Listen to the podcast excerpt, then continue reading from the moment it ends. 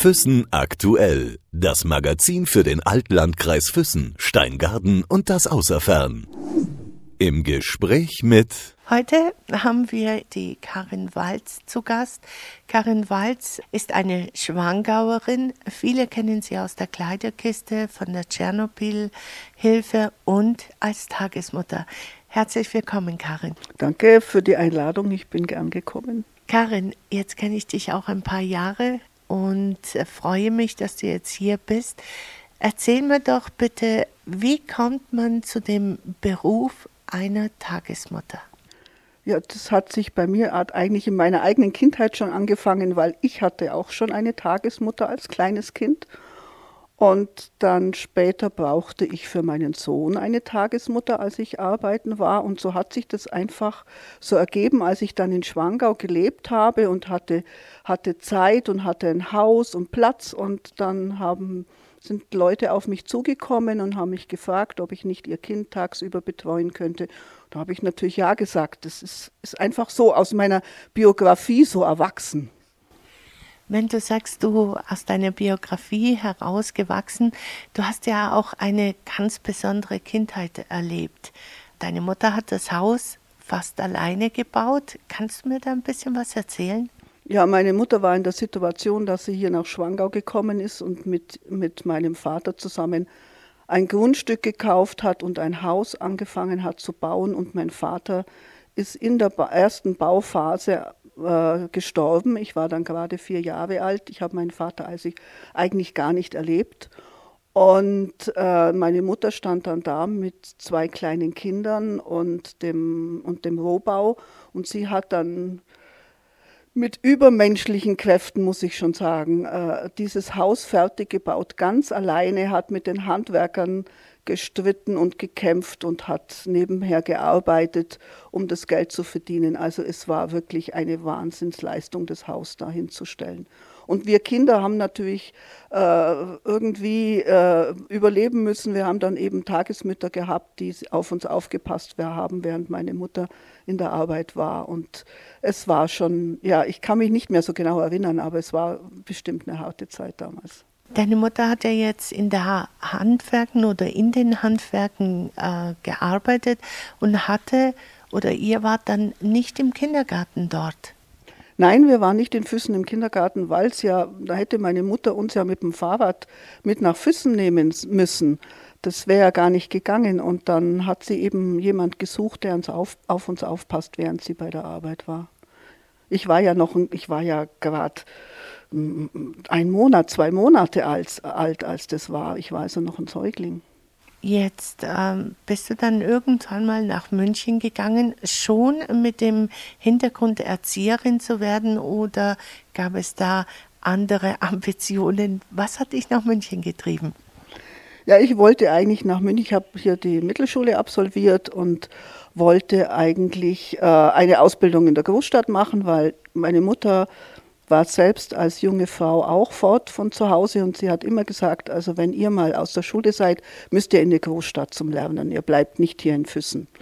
Und dadurch war für mich klar, dass ich fortgehe und dann habe ich eben in, in München eine Ausbildung angefangen, erst als Hauswirtschafts- äh, Hilfe in einer Schule und dann hat eine Freundin mich, an, mich angeregt, nach München äh, in, die, in die Fachakademie für, für Sozialpädagogik zu gehen und dann habe ich Erzieherin gelernt. Das hat sich irgendwie so ergeben, weil einfach Erzieherin auch so eher mein, mein Ding war als Hauswirtschaftshilfe. Warum nicht so dein Ding?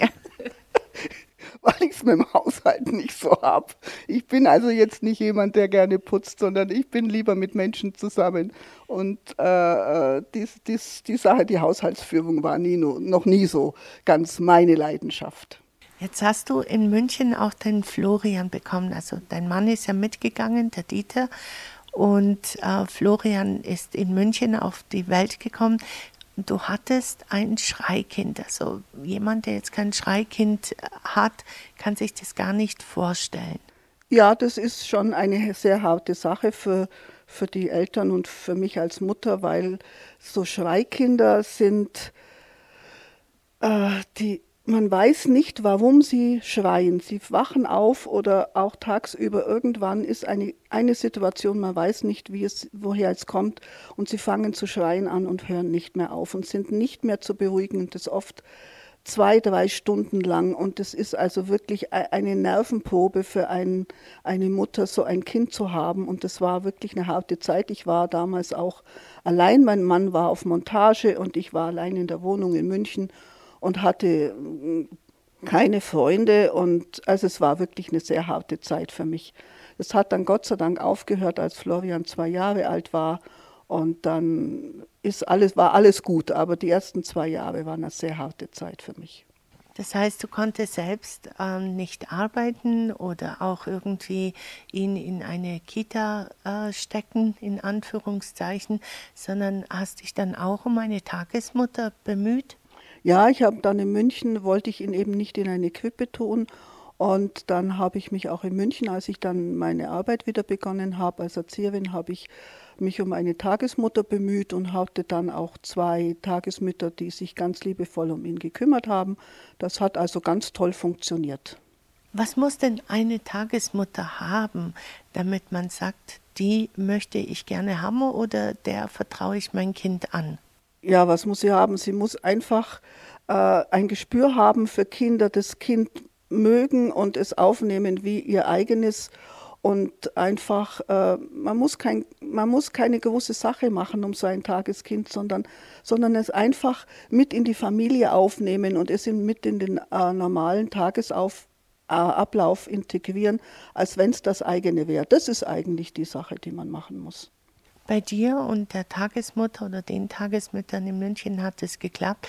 Irgendwann bist du dann wieder nach Füssen oder beziehungsweise nach Schwangau zurückgekehrt. Was war der Anlass? Äh, der Anlass war, dass meine Mutter einen Schlaganfall bekam und pflegebedürftig war und es ein, keine andere Möglichkeit gab, als dass ich mit meiner Familie wieder nach Schwangau ziehe und wir haben dann eben, wir sind in das Haus meiner Mutter eingezogen und ich habe die Pflege übernommen. Mein Mann hat hier Arbeit gefunden. Es war eigentlich alles ganz in Ordnung, hat gut funktioniert. Und ich war froh, dass ich das machen konnte, dass ich meine Mutter nicht irgendwo in ein Heim geben konnte, sondern dass ich Zeit und Platz hatte, mich um meine Mutter zu kümmern. Das heißt, ähm, da warst du ja vielleicht mit 23 hast du Florian bekommen. Das heißt, du warst ungefähr 27 Jahre und bist zurückgekehrt, um deine Mutter zu pflegen. Noch nie der Gedanke gekommen, dass man sagt, du, das packe ich selbst nicht, jemand zu pflegen, auch wenn es die eigene Mutter ist. Ich äh, bringe sie in ein Heim. Ja, der Gedanke ist mir nie gekommen. Das war war ganz selbstverständlich, dass ich das mache. Ich war auch, ich war auch immer sehr froh, dass ich die Möglichkeit hatte, das zu machen, weil ich habe auch später bei vielen meinen Bekannten und Freunden miterlebt, wie schwer es ist, wenn man äh, aus beruflichen Gründen oder aus Platzgründen die Eltern nicht selber pflegen oder sich um sie kümmern kann, weil das, das ist ein so ein Kümmernis, wenn man jemand so abgeben muss und, und es vielleicht auch nicht so funktioniert und man sich mit der Situation nicht wohlfühlt. Das ist eine äh, unheimliche Belastung und ich habe es eigentlich immer als, als wunderbare Sache empfunden, dass ich die Möglichkeit hatte, mich um meine Mutter zu kümmern. Jetzt hast du mir im Vorgespräch erzählt, dass du ja ein sehr freiheitsliebender Mensch bist und plötzlich kommst du zurück und man beobachtet, was du tust, was du machst und das eine oder andere war vielleicht auch nicht so, wie sich derjenige oder diejenige vorgestellt hat. Wie bist du damit umgegangen? Ja, es hat natürlich äh, Streit und Krach gegeben, ganz klar, weil so Mutter-Tochter, jeder hat so seinen eigenen Kopf und ich wollte, wie ich will und meine Mutter wollte, wie sie immer gemacht hat. Und es war nicht immer einfach. Wir haben uns manchmal ganz schön gezopft, aber wir haben uns auch wieder sehr gut vertragen, wie das halt so ist, wenn man zusammenlebt in einer Familie. Es ist nicht immer alles heile Welt, es ist schon auch manchmal anstrengend. Du hast dann irgendwann wieder angefangen, ähm, Kinder in deinen Haushalt oder in dein alltägliches Leben mitzunehmen, und zwar von anderen Menschen. Du hast jetzt einen Sohn, den Florian. Hast du gesucht oder kamen die Leute auf dich zu? Die Leute kamen auf mich zu. Das hat sich irgendwo manchmal durch ein Gespräch oder so ergeben, dass Bekannte von mir, die dann Probleme hatten, weil die Mutter wieder studieren wollte in München und der Papa nicht wusste, was er tut, solange das seine Tochter, ähm, äh, solange er in der Arbeit ist, was er mit seinem Töchterchen machen soll. Und dann haben wir uns unterhalten und er hat gesagt, ach, ich bräuchte jemanden, der sich um das Mädel kümmert. Und dann habe ich gesagt, klar, ich habe doch Zeit und Platz, dann bring's doch zu mir. Also so hat sich das eigentlich fast jedes Mal so ergeben. Hattest du auch ein Kind, an dem du sehr gehangen bist? Ja, das habe ich immer noch. Das ist mir geblieben an dem Kind, an dem ich am meisten gehangen habe, weil sie einfach familiär sich das dann so entwickelt hat, dass sie niemanden mehr hatte und ich sie dann einfach übernommen habe. Sie ist mir jetzt geblieben. Sie ist jetzt über 30 und sie ist jetzt einfach so meine Tochter. Wie hast du sie denn übernommen? Also hat sie bei dir gelebt oder warst du nur, nur wieder in Anführungszeichen die Tagesmutter? Am Anfang war ich nur die Tagesmutter und dann ist einfach, hat sich ihre familiäre Situation so zugespitzt. Sie hat dann bei den Großeltern gelebt, die sich liebevoll um sie gekümmert haben, aber das Mädchen war dann pubertär und sehr schwierig und dann hat sie, hat sie mich eigentlich adoptiert. Sie hat beschlossen, dass ich jetzt ihre Mama werden muss, weil ihre eigene Mama das nicht machen konnte. Und dann hat sie mich adoptiert und jetzt ist sie mir einfach geblieben. Sie hat dann bei euch gelebt in Schwangau? Ja, sie hat bei uns gelebt. Als sie 16 war, ist sie zu uns eingezogen, hat bei uns gelebt einige Jahre und jetzt inzwischen ist sie natürlich erwachsen und hat ihre eigene Familie und, und lebt jetzt äh, weiter weg von uns. Also es ist jetzt nicht mehr hier dieses sich um andere Kinder zu kümmern, mit anderen Kindern zusammen zu sein, ihnen eine Familie tagsüber zu bieten. War das dein Wunsch? Hast du das gerne gemacht? Das war jetzt nicht irgendwo, dass ich mir das so gewünscht habe. Das hat sich einfach ergeben und durch meine, durch meine eigene Biografie war das für mich eine ganz selbstverständliche Sache. Freilich habe ich das gerne gemacht. Das war immer schön. Man, man hat äh, Leute kennengelernt, man, man hat mit Kindern zu tun gehabt. Das war einfach eine schöne Ergänzung in der Familie und ich habe immer Zeit und Platz gehabt, dann ging das gut. Wenn jetzt jemand, jetzt hast du ja, glaube ich, keine äh, Kinder, die bei dir sind, aber wenn jetzt jemand käme und sagt, du, könntest du, was würdest du machen? Das weiß ich jetzt nicht, ob ich jetzt wieder die Oma-Rolle übernehmen würde. Kann ich, jetzt, kann ich jetzt nicht sagen, ob ich das wieder machen würde oder nicht. Das müsste die Situation so geben, aber es wäre schon möglich. Also mein Mann würde sicher sagen, du machst es doch sicher wieder. Dein Mann sagt es ja, glaube ich, ab und zu, du machst es ja, was soll ich dagegen tun? Aber immer so mit einem lächelnden Auge. Das heißt, ähm, für mich, du hast ja immer noch Projekte, ich nenne es einfach mal so, wo du Menschen einfach aufnimmst. Jetzt hast du auch jemand. Ja, das hat sich auch wieder so ergeben. Ich habe mich in Schwangau bei der ähm, Asyl, beim Asylkreis engagiert wir haben uns um die jungen Männer gekümmert, die so total äh, verloren hier in Schwangau in einem Haus untergebracht wurden. Und wir haben, ich habe das mit vielen engagierten Frauen in Schwangau zusammen gemacht. Und wir haben dann äh, und eben dafür gesorgt, dass die jungen Männer nicht so ganz verloren waren und, und äh, haben ihnen geholfen, sich zurechtzufinden. Und dann wurde nach zwei Jahren das Haus in Schwangau geschlossen. Und dann haben wir für die jungen Männer Unterkünfte gesucht und in, Anspruch, in, An, in Anführungsstrichen mein Ali äh, hat, äh, hatte eine Arbeitsstelle in Hohenschwangau und war oder ist noch stark traumatisiert. Und wir haben für ihn keine, keine Unterkunft gefunden und er hätte dann nach Marktoberdorf gehen müssen in die große Unterkunft und äh, hätte seine Arbeit verloren und das wäre für ihn eine ganz große Katastrophe gewesen. Und dann hatte ich halt wieder mal ein Zimmer frei bei mir im Haus und habe meinen Mann überredet und jetzt wohnt halt der Ali bei uns zur Untermiete. Er ist ein sehr zurückgezogener Mann, hast du gesagt. Also er nimmt am Familienleben nicht teil, weil er auch arbeitet. Wie funktioniert das im gleichen Haus? Wie ist da das Zusammenleben? Ja, er ist, er geht eben morgens zur Arbeit, er kommt abends müde wieder nach Hause, er kommt dann in die Küche und kocht sich mal was. Und dann reden wir miteinander, wenn es Probleme gibt oder wenn was zu besprechen ist. Äh, aber dann geht er in sein Zimmer und wie so ein normaler Untermieter und äh, verbringt da seine Zeit. Und wir haben also, wir, wir haben nicht viel Zeit miteinander. Er, macht, er lebt so sein Leben für sich und wenn ich merke, dass er Probleme hat und dass er meine Hilfe braucht, dann, dann kümmere ich mich und dann mache ich. Jetzt hast du gerade vorhin von wir erzählt. Wir waren dort, wir haben das angehört.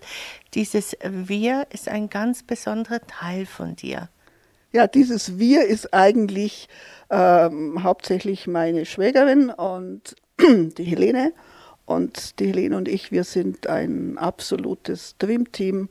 Wir machen alles zusammen und wir stehen auch die schweren Zeiten miteinander durch. Und auch wenn Entscheidungen zu treffen sind, jetzt gerade im Asylkreis zum Beispiel, sind wir, besprechen wir alles und helfen uns gegenseitig und unterstützen uns.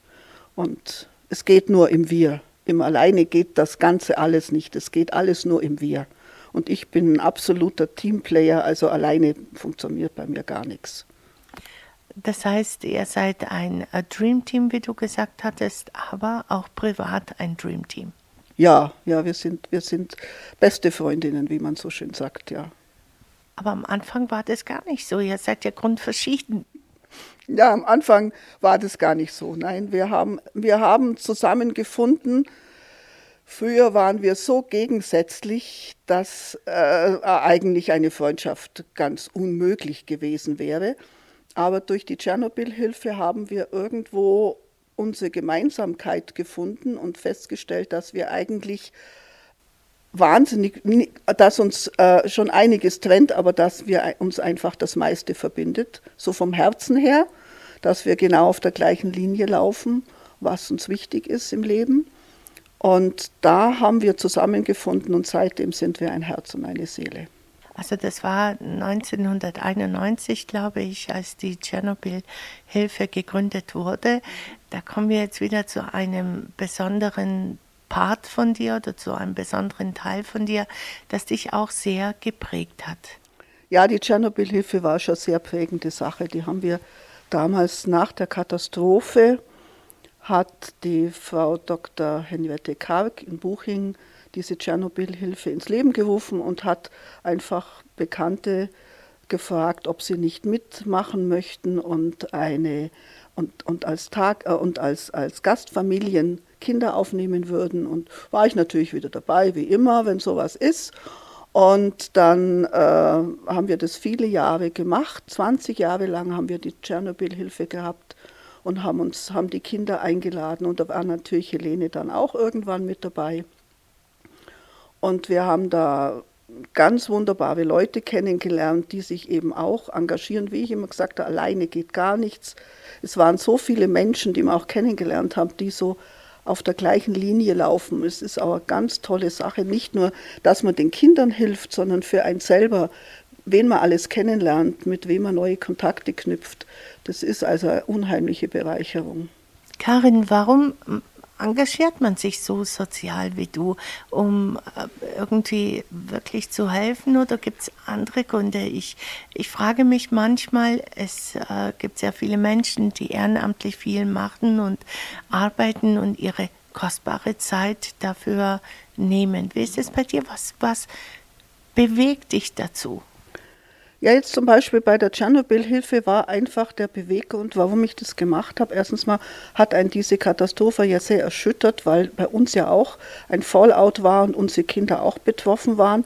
Und in der Situation habe ich mir einfach überlegt, wie würdest du reagieren, wenn in deinem Land das passiert? Und es gäbe irgendwo auf der Welt Menschen, die sagen, du, du kannst dein Kind jetzt vier Wochen zu uns in ein in ein Gebiet schicken, wo sie vielleicht wieder gesund werden können, wo es ihnen besser geht, wo sie entspannen können und glücklich sein. Und da habe ich gedacht, ich wäre wahrscheinlich so froh als Mutter, wenn ich diese Möglichkeit hätte. Und dann, ah, das war eigentlich mein Beweggrund, warum ich das getan habe. auch die Beweggründe, zum Beispiel in die Kleiderkiste oder sich bei der Kleiderkiste äh, zu engagieren in Füssen? Ja, der Anfang war eigentlich der, dass wir unsere Tschernobyl-Kinder in der Kleiderkiste äh, einkleiden durften und äh, uns dann eben die Leiterin der Kleiderkiste, die Frau Zahnack, gebeten hat, ob wir nicht auch übers Jahr ihnen helfen würden, in der Kleiderkiste die Kleider sortieren und, und eben auch verkaufen. Und dann haben die Helene und ich haben uns dann bereit erklärt, das zu machen, weil das ja auch eine vernünftige Sache ist mit der Kleiderkammer. Das ist ja eine ganz tolle Sache. Kommen wir nochmal zurück auf dieses sich ehrenamtlich engagieren, für andere Menschen da sein. Jetzt gerade, wo doch sehr viele Flüchtlinge da sind, und äh, du mir gerade auch vorhin erzählt hast, dass es sehr schwierig war oder gewesen ist, für alle ein Zimmer zu finden. Ist es so, dass die Menschen dann vielleicht so eher abgeneigt sind oder Angst haben davor? Wie, siehst du das? Ja, es ist, es ist irgendwo so, dass die Leute, ja, die haben schon irgendwo Angst, Berührungsängste haben sie weil sie ja nicht wissen, wie reagieren diese Menschen. Die sind so fremd, die, mit denen kann man nicht reden. Die, die sind so, so exotisch. Wie, was mache ich mit denen? Wie rede ich mit denen? Wie gehe ich auf die zu? Das sind einfach diese Berührungsängste, die man hat. Und dann lässt man es lieber bleiben. Und es ist einfach, ähm, wenn, man, wenn man sich traut und, und auf die Menschen zugeht, es gibt einem so wahnsinnig viel, weil diese Freude, diese Liebe, diese, diese Dankbarkeit, die man da erfährt und einfach auch die Erfolge, die man damit erfährt. Wir haben jetzt nach zwei Jahren haben wir so tolle Erfolge gehabt mit unseren 20 jungen Männern, die in Schwangau da angekommen sind. Wir haben die natürlich sehr exklusiv betreut. Es waren viele da, die sich um sie gekümmert haben. Aber wir haben jetzt so große Erfolge mit den jungen Männern. Und das hat, das bestätigt uns so sehr in unserer Arbeit. Und es gibt uns auch so viel. Das ist ja, wie man immer sagt, diese ehrenamtliche Arbeit, wenn man jemand Liebe gibt und ihm hilft und was für ihn tut, man kriegt es ja tausendfach zurück.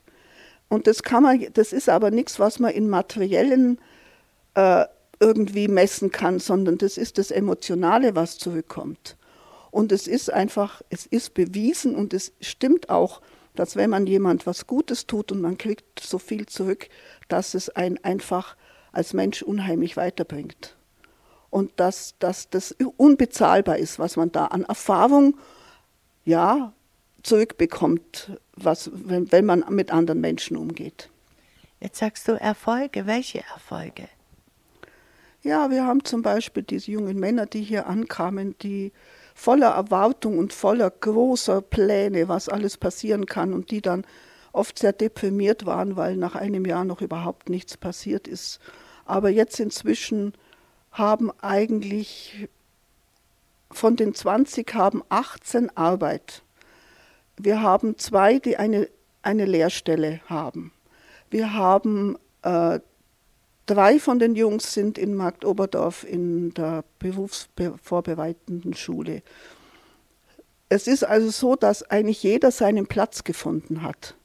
Und jeder, äh, ja, zwei haben wir, die studieren inzwischen. Also, und das ist eigentlich nur dadurch passiert, weil sie bei uns jetzt hier äh, Menschen gefunden haben, die ihnen einen einen festen Boden gegeben haben, die ihnen geholfen haben, sich, sich sicher und, und aufgehoben zu fühlen. Und durch das konnten sie die, die Kraft finden, ähm, eben weiterzugehen, ihre, ihre Träume zu erfüllen. Äh, und, und das ist das, was wir ihnen geben konnten. Und diese Erfolge haben wir gehabt. Wir haben jetzt, die Tage waren wir auf einer Hochzeit. Einer unserer Jungs hat geheiratet hier in Füssen und hat eine ganz wunderbare Familie gefunden und ist so, ist, hat so ein großes Glück gehabt. Also das sind alles so Sachen, die einen dann bestätigen, wie wichtig das ist, dass man sich um die Leute kümmert. Du hast ähm, jetzt dein Leben zieht sich so durch wie ein roter Faden. Immer sehr viel mit Menschen zu tun gehabt, immer sehr viel Engagement gezeigt und all das auch gegenüber deiner Mutter. Und da bist du aber zusammengebrochen. Ja, ich bin halt, ich habe halt nachdem meine Mutter gestorben ist, nachdem ich sie so viele Jahre gepflegt habe, hatte ich einen Herzinfarkt. Ja, weiß ich nicht. Vielleicht kommt es davon einfach nach dem vielen Jahren Engagement in der Pflege, dass einfach der Körper dann gesagt hat, so jetzt ist mal Pause, jetzt musste mal Ruhe geben oder was auch immer. Auf jeden Fall hatte ich einen Herzinfarkt. Aber ich habe es sehr gut überstanden. Es ist alles, alles gut. Ich kann wieder voll, ich bin wieder voll dabei. Jetzt hast du mit Kindern gearbeitet, mit äh, jungen Erwachsenen. Kann es passieren, dass du dich dann vielleicht in der Seniorenhilfe noch äh, irgendwie engagiert? Weil dann wäre jedes Alter irgendwo abgedeckt.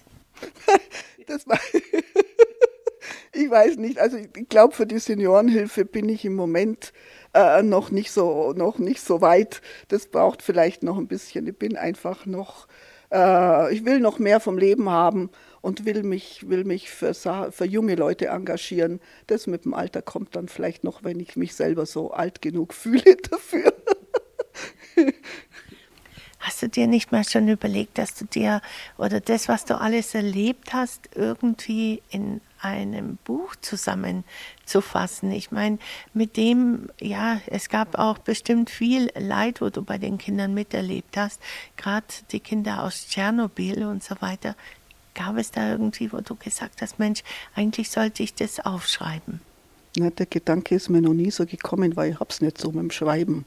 Da habe ich schon in der Schule immer Probleme gehabt. Ich habe immer im Diktat immer furchtbar viel Fehler gemacht. Also das ist auch wie der Haushalt nicht so mein Ding.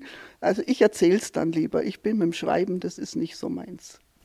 Karin, ich danke dir vielmals, dass du da gewesen bist. Auch vielen Dank für dein Engagement gegenüber den anderen Menschen, ähm, weil es für dich ja sehr wichtig ist und für uns, die vielleicht nicht die Zeit haben, sich zu engagieren, ist es irgendwie ein gutes Gewissen oder ein gutes Beispiel, dass es Menschen gibt, die sich so engagieren. Vielen Dank. Ich danke auch. Füssen aktuell das Magazin für den Altlandkreis Füssen, Steingaden und das Außerfern.